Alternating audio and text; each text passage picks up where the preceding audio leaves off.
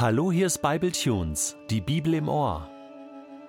Der heutige Bibletune steht in 2. Samuel 12, die Verse 15 bis 25 und wird gelesen aus der Hoffnung für alle.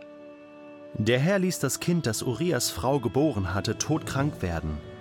David zog sich zurück, um für seinen Sohn zu beten. Er fastete tagelang und schlief nachts auf dem Fußboden. Seine Hofbeamten kamen und versuchten ihn zum Aufstehen zu bewegen, doch ohne Erfolg. Auch zum Essen ließ er sich nicht überreden.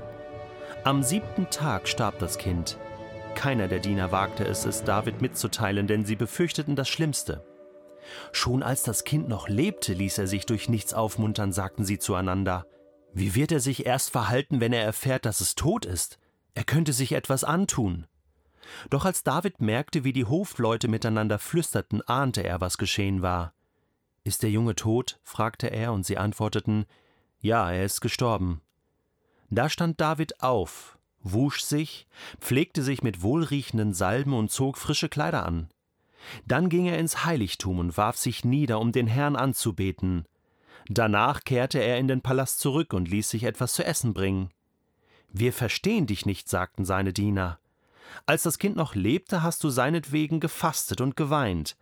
Doch jetzt, wo es gestorben ist, stehst du auf und isst wieder. David erwiderte, Solange mein Sohn lebte, habe ich gefastet und geweint, weil ich dachte, vielleicht hat der Herr Erbarmen mit mir und lässt ihn am Leben. Doch nun ist er gestorben. Warum soll ich jetzt noch fasten? Kann ich ihn damit etwa zurückholen? Nein, er kehrt nicht mehr zu mir zurück. Ich aber werde eines Tages zu ihm gehen. Dann ging David zu seiner Frau Bathseba und tröstete sie. Er schlief mit ihr und sie brachte ihm wieder einen Sohn zur Welt. David nannte ihn Salomo, der Friedliche. Der Herr liebte das Kind, darum gab er dem Propheten Nathan den Auftrag hinzugehen und dem Jungen einen zweiten Namen zu geben. Jedidja, Liebling des Herrn. Lieber David, du beeindruckst mich, wirklich. Du bist für mich wirklich ein Mann nach dem Herzen Gottes. Du hast nicht immer das getan, was Gottes Wille war, hast nicht immer auf dein Herz gehört. Du hast Fehler gemacht, oh ja. Dumme Fehler, grobe Fehler, fatale Fehler. Du hast Ehebruch begangen, du hast einen Mord begangen. Und doch bist du nicht im Selbstmitleid versunken, hast nicht Gott angeklagt oder versucht, deine Schuld Gott in die Schuhe zu schieben oder anderen, sondern du bist gerade gestanden für das, was du getan hast. Das zeichnet dich als erstes aus.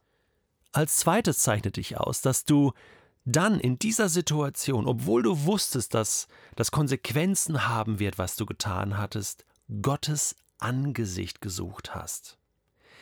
Du hast dich nicht geschämt, du warst dir nicht zu schade, auch als König von Israel zu sagen, Gott, wo bist du jetzt? Obwohl du wusstest, dass Gott deinen Sohn sterben lassen wird, hast du gekämpft, hast du gefastet, hast du geklagt, hast du gebetet, hast du geschwitzt, wie Jesus im Garten Gethsemane, wo du sagst, ich weiß, was dein Wille ist, aber bitte nimm diesen Kelch von mir. Nimm diesen Kelch von mir, lass ihn an mir vorübergehen, bitte vergib du nicht nur mir, sondern, sondern auch dem Sohn, den ich gezeugt habe, diese ganze Situation. Stell du wieder her, sei du gnädig, du hast dich auf Gottes Gnade berufen. Deine Diener waren völlig durcheinander, wagten es kaum, dir dann zu sagen, dass dein Sohn nach einigen Tagen gestorben war. Und dann bist du aufgestanden, hast dich gepflegt und bist nicht zur Normalität übergegangen, sondern du bist in das Heiligtum gegangen, hast dich niedergeworfen, um Gott anzubeten. das haut mich um. Du hast Gott die Ehre gegeben. Du hast Gott gesagt, Du bist im Recht.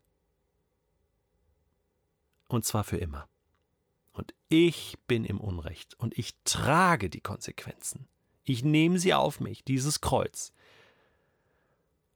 Aber nun, Herr, sollst du wieder herrschen in meinem Herzen. Wow, wirklich. Großes Kompliment. Du bist für mich ein Vorbild, David, wie du mit deiner Schuld umgehst. Das ist nach dem Herzen Gottes, denn wir alle werden schuldig, auch ich. Wir alle fallen. Aber die Art und Weise, wie du wieder aufgestanden bist, ich weiß das schon theoretisch, dass das geht mit Gottes Hilfe, aber wie das geht, das hast du mir gezeigt. Und dafür bin ich dir sehr, sehr dankbar. Vers 20 heißt es, da stand David auf, wusch sich, pflegte sich, zog sich frische Kleider an, machte sich schön vor Gott, und dann ging er ins Heiligtum, warf sich nieder, um den Herrn anzubeten. Du bist die Nummer eins, Gott. Und danach kehrte er in den Palast zurück und ließ sich etwas zu essen bringen, und dann ging das Leben mit Gott weiter. Und es ist toll, David, zu sehen, wie Gott dich dann wieder gesegnet hat. Mit Bathseba. Ja, auch das, das war jetzt eine neue Situation. Jetzt geht es weiter. Gott hat das jetzt akzeptiert und gesegnet und er hat vor allen Dingen deinen nächsten Sohn Salomo gesegnet. Er ist dein Nachfolger geworden, ein Sohn von Bathseba. Hallo? Der Liebling des Herrn, der Friedliche, der Liebling des Herrn, der dann den Tempel bauen durfte. Das ist auch neben den ganzen chaotischen Spuren, die es dann auch in deinem Leben gab und in den nächsten Generationen, ist das hier eine Segenslinie. Du hast dann einen Psalm geschrieben, genau in dieser Situation. Den Psalm, den wir im Psalter kennen unter Psalm 51. Ein Lied von David steht hier. Er schrieb es, nachdem der Prophet Nathan ihn wegen seines Ehebruchs mit Bathseba zurechtgewiesen hatte. Ich frage mich jetzt gerade, lieber David, wann hast du den geschrieben? War David, also Entschuldigung, war Nathan dann noch da? War das kurz nachdem er gegangen war? Und dann hast du dich hingesetzt und geschrieben und geschrieben und gebetet? Ja, so stelle ich mir das vor. Und ich lese jetzt einfach mal so diese ersten zwölf Verse von diesem Psalm und versuche mir vorzustellen, wie du das gebetet hast und wie du das geschrieben hast. Denn auch das hilft mir, meine Schuld vor Gott zu bringen und wieder aufzustehen. Du barmherziger Gott, sei mir gnädig, lösche meine Vergehen aus denn du bist voll Erbarmen.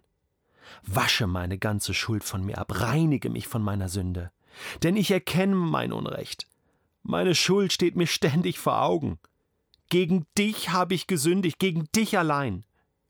Ja, was du als böse ansiehst, das habe ich getan. Darum bist du im Recht, wenn du mich verurteilst.